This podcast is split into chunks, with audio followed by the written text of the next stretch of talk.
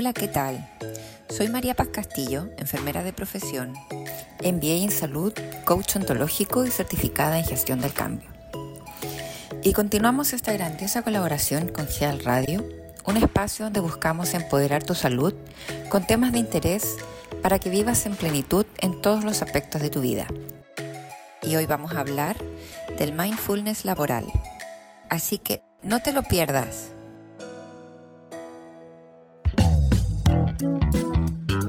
Bienvenidos a Health Radio, el podcast donde destacados expertos en diversos campos de la salud humana abordan los temas que más te preocupan y los que tienes curiosidad de conocer a fondo.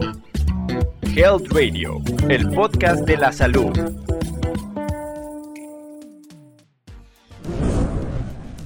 Hoy estamos conversando con Sergio Palma. Él es administrador público de profesión, coach ontológico, diplomado en Mindfulness de la Facultad de Medicina de la Universidad de Chile y consultor senior en estrategias de bienestar.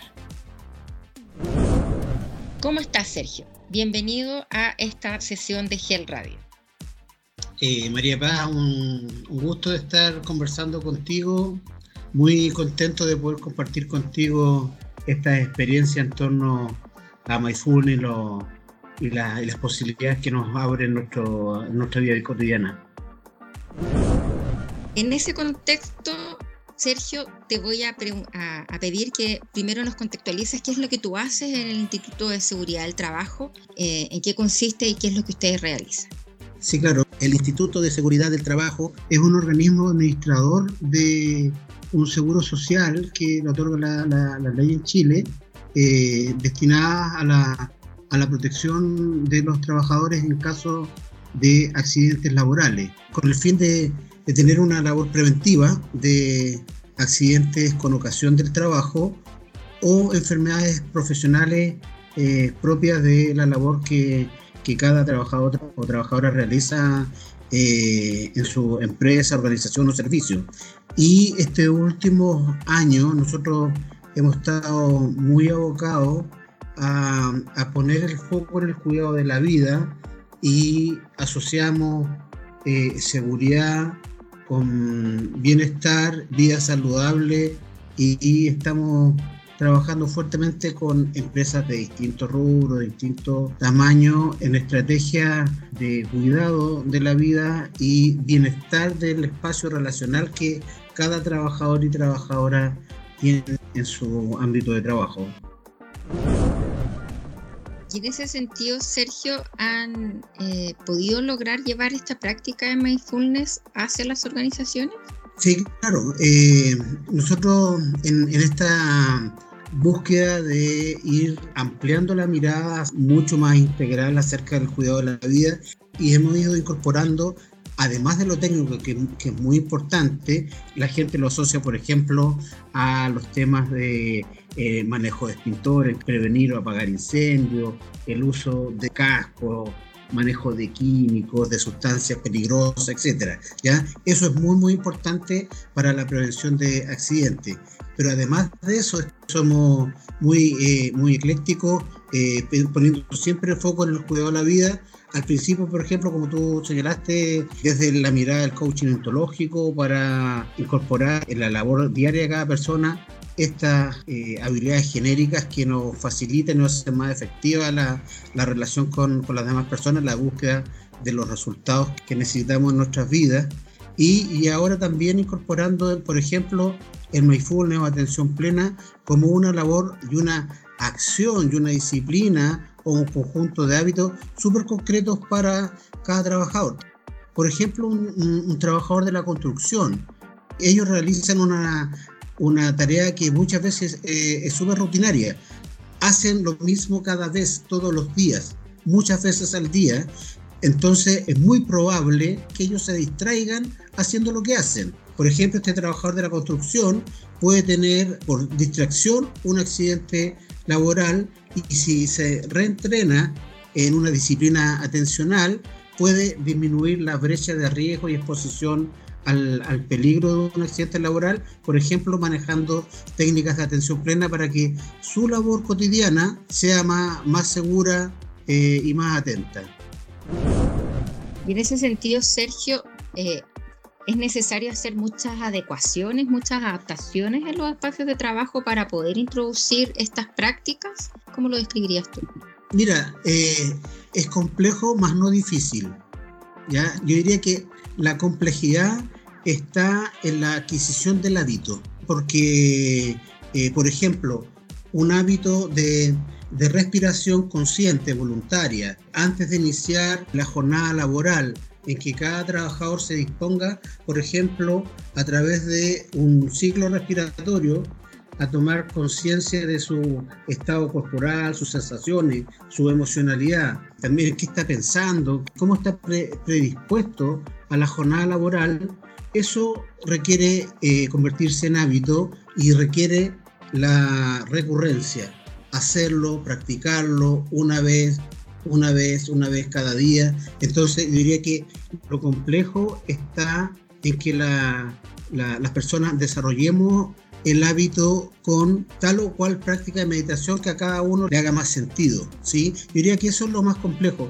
Desde el punto de vista de modificaciones, por ejemplo, de jornadas laborales, eh, modificaciones estructurales, que las empresas tienen que adaptar lugares, incorporar eh, sonidos, eh, lugares especiales con tal o cual característica, yo en lo personal considero que eso no es necesario. La meditación es posible eh, en, cualquier lugar e incluso en entorno de muchos sonidos, ¿ya? Por ejemplo, una, una construcción, una industria eh, o un espacio más de oficina donde hay mucha gente o en espacios tranquilos donde a veces no hay mucho ruido, pero también hay sí distractores como el celular, como nuestras preocupaciones. Nuestra mente se puede ir de todos modos a otro lugar fuera del trabajo y tenemos que retornar, darnos cuenta que estamos distraídos y volver a hacer eh, lo que estamos haciendo en, en conciencia. Entonces, las empresas y servicios no requieren crear grandes cambios, sino que más bien tomar los liderazgos, conocer esta disciplina, conocer los múltiples beneficios que le va a traer a cada trabajador, a sus mundos relacionales, al interior del trabajo, los va a tener más, más tranquilos, más calmos, eh, más productivos, más conscientes y más seguros. Y Sergio, eh, tú dirías que en el fondo, hablando de los líderes ¿no? y las prácticas de mindfulness, ¿los líderes pueden adaptar esta herramienta de mindfulness a su estilo de liderazgo? ¿Crees tú que eso beneficia, tiene algún impacto en los equipos? Claro que sí, es muy importante que los liderazgos experimenten los beneficios del, del mindfulness y eh, cómo ellos mismos van a poder lograr a través de incorporar mindfulness a su propia vida un liderazgo consciente, porque como nos pasa a todo el mundo, gran parte del día hacemos lo que hacemos en un estado de semi inconsciencia o de piloto automático, y eso también lo ocurre en los liderazgos.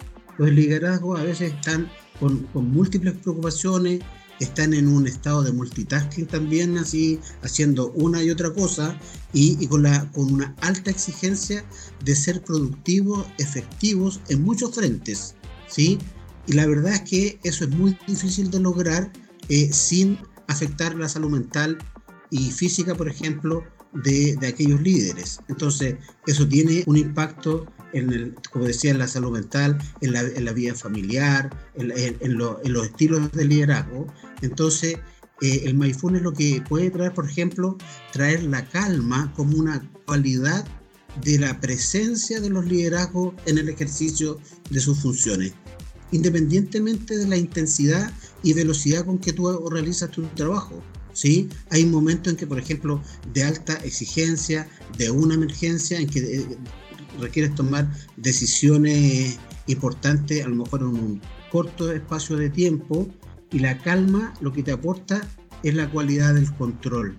Para mí calma no es lo mismo que ausencia de conflicto, que todo está resuelto. Sí puedo cultivar la calma día a día en espacios tranquilos, en momentos de, de tranquilidad, respirando, etcétera, para cuando sea necesario disponer de la calma como eh, un instrumento ante una situación de emergencia compleja, ahí la aplico como cualidad, pero la he cultivado antes, ¿no? Eso para los líderes es súper importante, como para cualquier trabajador. Y desde ese punto de vista, Sergio, ¿hay alguna técnica específica o algún ejercicio en particular que tú recomendarías para esos momentos de estrés en los equipos de trabajo? Sí, claro. El primero que, que todo, yo recomendaría el que las personas pudiesen disponer a lo menos una pequeña rutina diaria, porque ante los momentos estresores, como decía, ahí se requiere la calma, pero la calma no surge de la nada, va a surgir de nutrirla de eh, una, una, práctica consciente para eh, yo disponer de esa cualidad. ¿ya? Tal como, por ejemplo, yo, eh, a mí me puede interesar cultivar la, la, cualidad de la responsabilidad, de la honestidad como profesional, también puedo cultivar la calma como una cualidad de mi ejercicio profesional. Para eso, por ejemplo, yo me puedo hacer una, una rutina, ya de iniciar la jornada con algún un espacio de un par de minutos de respiración consciente, de una, una respiración voluntaria, respirar por la nariz y botar por la boca en forma tranquila, amable, con foco en el acto de respirar. Y si mientras tanto ocurre algo, viene un pensamiento, alguien me llamó, o, eh, escuché un sonido, me distraje, no pasa nada, no hay ningún problema.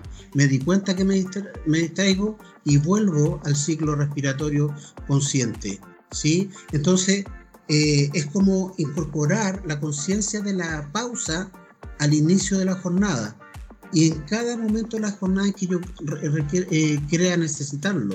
¿Sí? Entonces, ahí yo, yo puedo volver a, ocupar la respiración o yo puedo tener un ejercicio, por ejemplo, de los cinco sentidos. ¿sí? Por ejemplo, yo puedo eh, dedicar un par de minutos en el lugar donde esté a observar cinco cosas, ¿sí? cinco formas, cinco colores eh, o cinco objetos que yo durante el día, por ejemplo, no le he prestado ninguna atención y me concentro en esos cinco elementos. Observo, ocupo el sentido de la vista para eh, hacer ese ejercicio. Luego puedo eh, intentar escuchar cinco sonidos. ¿sí? Eh, puedo concentrarme e intentar distinguir cuál es el sonido más lejano que escucho.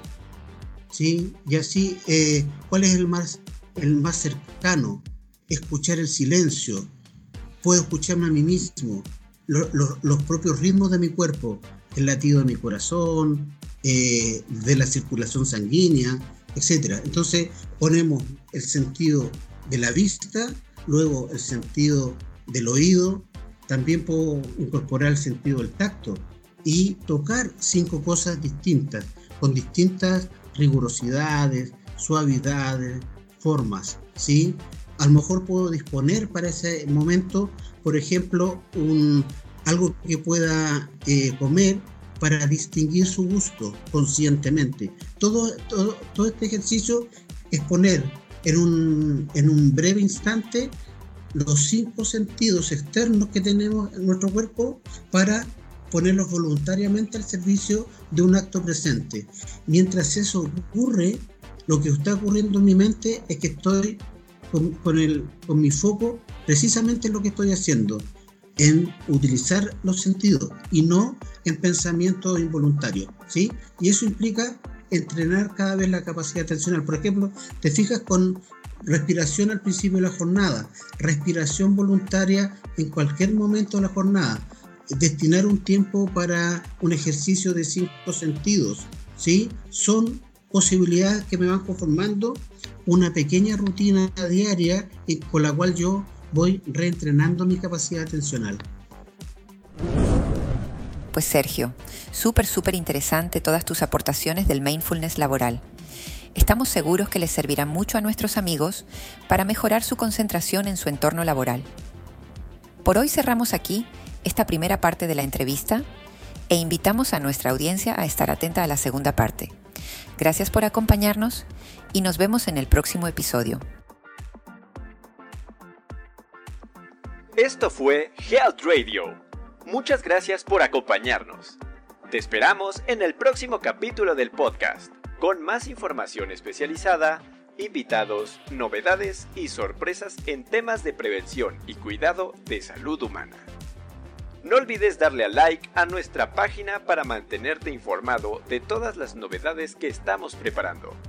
Y compártela con tus amigos para que hagamos una comunidad saludable. Hasta pronto, cuídate mucho.